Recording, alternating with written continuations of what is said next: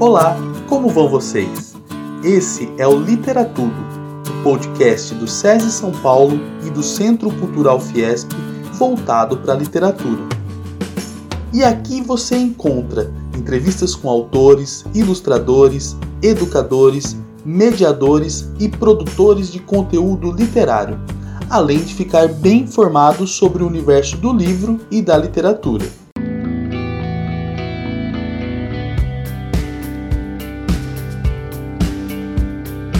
Meu nome é Alcides e estamos aqui para mais um episódio do Literatudo, como sempre, na presença da analista de literatura José Amato. E hoje conversaremos sobre literatura, tradição e memória afetiva com a escritora e ilustradora de literatura infantil e juvenil Lúcia Hiratsuka. Lúcia é formada em artes plásticas no Brasil e passou um ano no Japão estudando desenho e livros ilustrados. Em 2019, na 61ª edição da maior premiação de literatura brasileira, a autora foi premiada com o Prêmio Jabuti, mostrando como sua escrita e ilustração têm importância no cenário literário. Boa parte de seus 25 livros já publicados receberam reconhecimento, como o selo literário da Biblioteca Nacional e o selo Cátedra da Unesco de Leitura. Vamos conhecer um pouco mais sobre Lúcia Hiratsuka e sobre as suas histórias. Tenham todos um bom episódio. Olá, Lúcia. Seja bem-vinda ao Literatudo. O Alcides falou sobre o tema de hoje: literatura, tradição e memória afetiva. E para iniciar nossa conversa, gostaríamos de saber o quanto as suas vivências de infância, que sempre permeiam seus trabalhos, foram determinantes para que a Lúcia se tornasse escritora. Fale-nos sobre a sua infância. Ouviu muitas histórias quando criança? Olá, muito obrigada pelo convite, Josi, Alcides. Um prazer grande estar aqui e falar um pouco sobre literatura, livros, memória é, sobre a minha infância. O sítio onde eu nasci, cresci, ficava longe da cidade e se eu olhasse para os lados, via a mata, o cafezal, as amoreiras, o pomar e tinha um quintal enorme para brincar. As histórias que eu ouvia da minha avó tinha como pano de fundo um lugar entre montanhas, rios, vilarejos, a gente também cantava cantigas que falava do entardecer, o sino no templo da colina, voltar para casa junto com os passarinhos, coisas assim. E tenho uma lembrança muito especial, ah, os livros e revistas que chegavam do Japão. Era um encanto, o próprio objeto. Eu começava lendo as imagens, depois minha mãe Encontrava sempre um tempo para ler para mim e minhas irmãs. Aí o meu avô começou a me dar aulas de japonês, isso antes de eu entrar na escola. Então, a uma certa altura, já conseguia ler esses livros.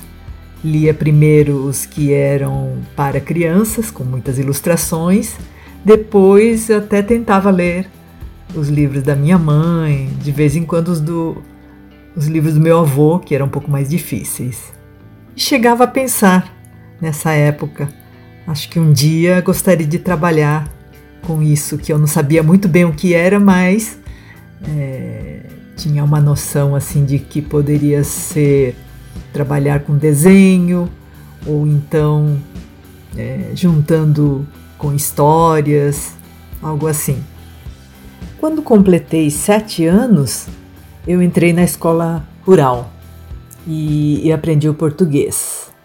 Lembro que até essa época eu praticamente não falava o português, já que morava com meus avós, né?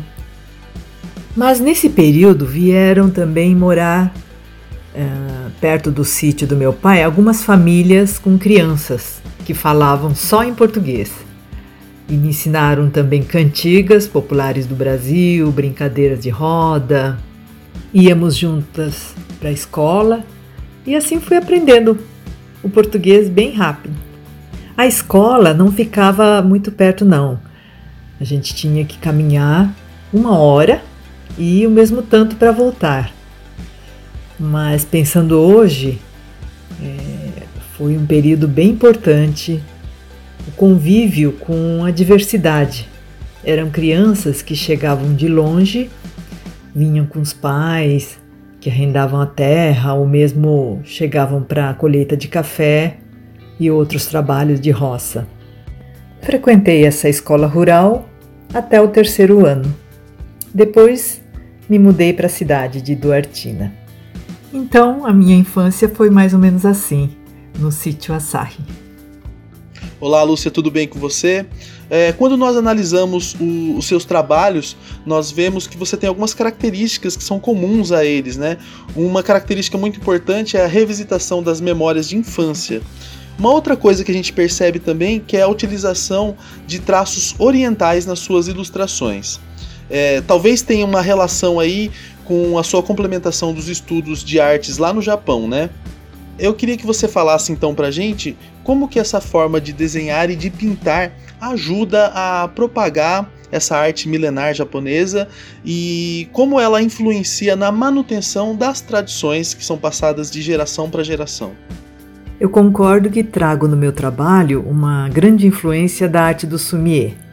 Mas o sumie aconteceu mais tarde. Antes eu estudei o desenho, ainda continuo praticando. Usei aquarela, acrílico, frequentei ateliê de pintura a óleo. No início eu experimentava um pouco de tudo, buscava um caminho, achava que precisava encontrar um estilo. Mas logo entendi que estilo não era algo que se busca e encontra, era sim um longo processo. A estadia no Japão foi de um ano, e mais do que a técnica, importante para mim foi entender melhor quem eu era, quem eu sou, e acho que consegui assimilar também o meu lado brasileiro, ao ver que eu era diferente dos japoneses que nasceram e cresceram lá. E isso foi muito importante. Então, quando falamos em antepassados, ancestrais, é, claro, acabo citando a origem japonesa, mas gosto também de falar dessa vivência no interior de São Paulo. Isso é forte, foi onde meus avós viveram a maior parte da vida deles e onde eu vou buscar material para contar uma história ou construir um livro. Hoje eu gosto de estar em conexão com o que me espantou, me intrigou na infância. São questões humanas e ao mesmo tempo bastante particular. Um chão com o nome de Asahi, que fica no interior de São Paulo. Asahi é um nome japonês, mas esse sítio fica no Brasil. Isso é único. E todos os hábitos da nossa família, o cotidiano, era uma mistura do que herdamos dos nossos ancestrais e dos costumes da roça. É muito comum as pessoas pensarem que sou japonesa, então eu acho bem importante reforçar que sou brasileira e que o Brasil é essa diversidade. As cores, a estética, tudo que eu coloco no livro é uma mistura dessa identidade. E dentro dessa busca do fazer artístico, tive vários encontros. Depois da Faculdade de Belas Artes, conheci os trabalhos de ilustradores brasileiros, eh, citando alguns Eva Funari, Angela Lago, Cissa Fittipaldi, Ricardo Azevedo e tantos outros.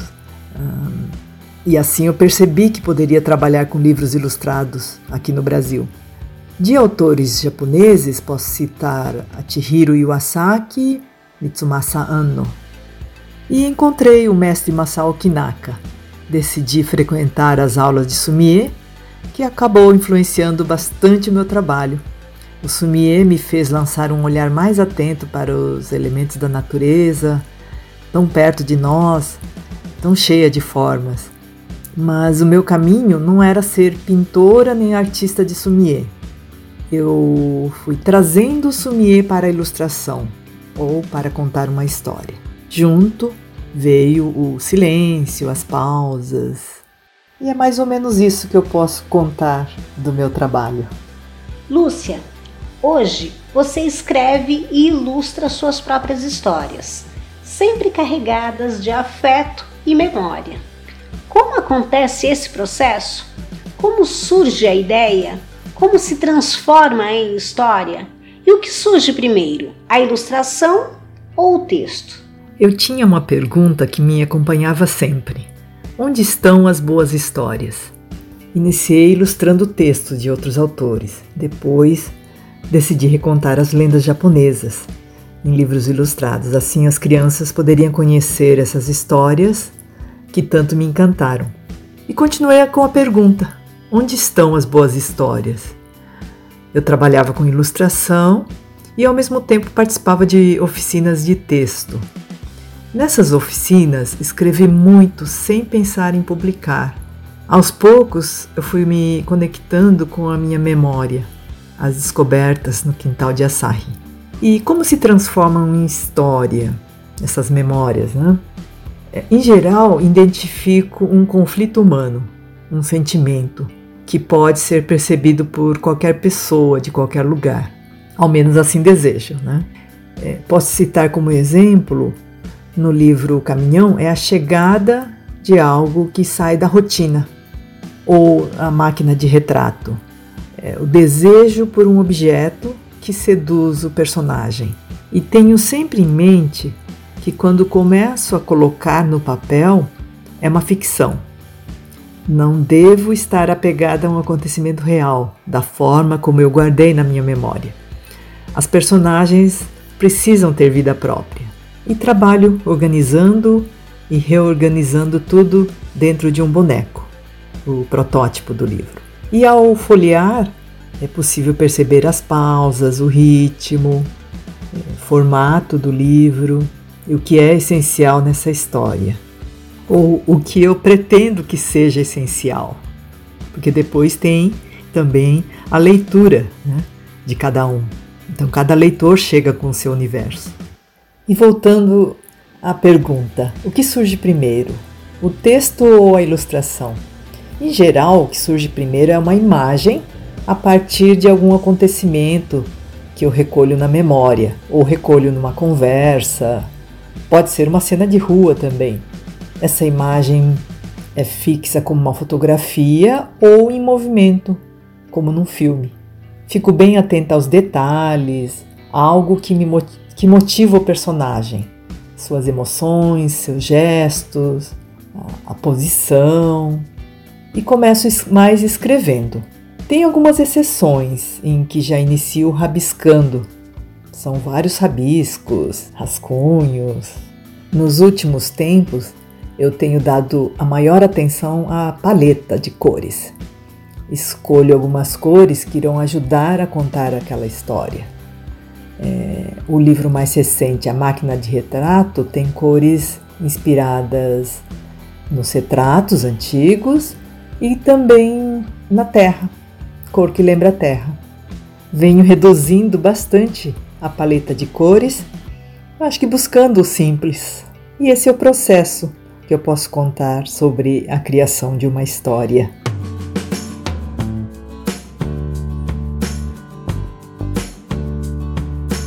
Esse foi mais um episódio do podcast Literatudo, do SESI São Paulo e Centro Cultural Fiesp. E hoje nós conversamos sobre literatura, tradição e memória afetiva com a escritora e ilustradora Lúcia Hiratsuka. Lúcia, muito obrigado pela sua presença aqui no nosso podcast. Eu gostaria de agradecer essa oportunidade de poder falar do meu trabalho, mandar um beijo grande para os leitores e obrigada, Josi e Alcides, por esta mediação, esta conversa. Agradecemos a todos pela audiência e convidamos para que ouçam o próximo episódio do podcast Literatudo, sempre com um assunto voltado para a literatura e seus desdobramentos. Até!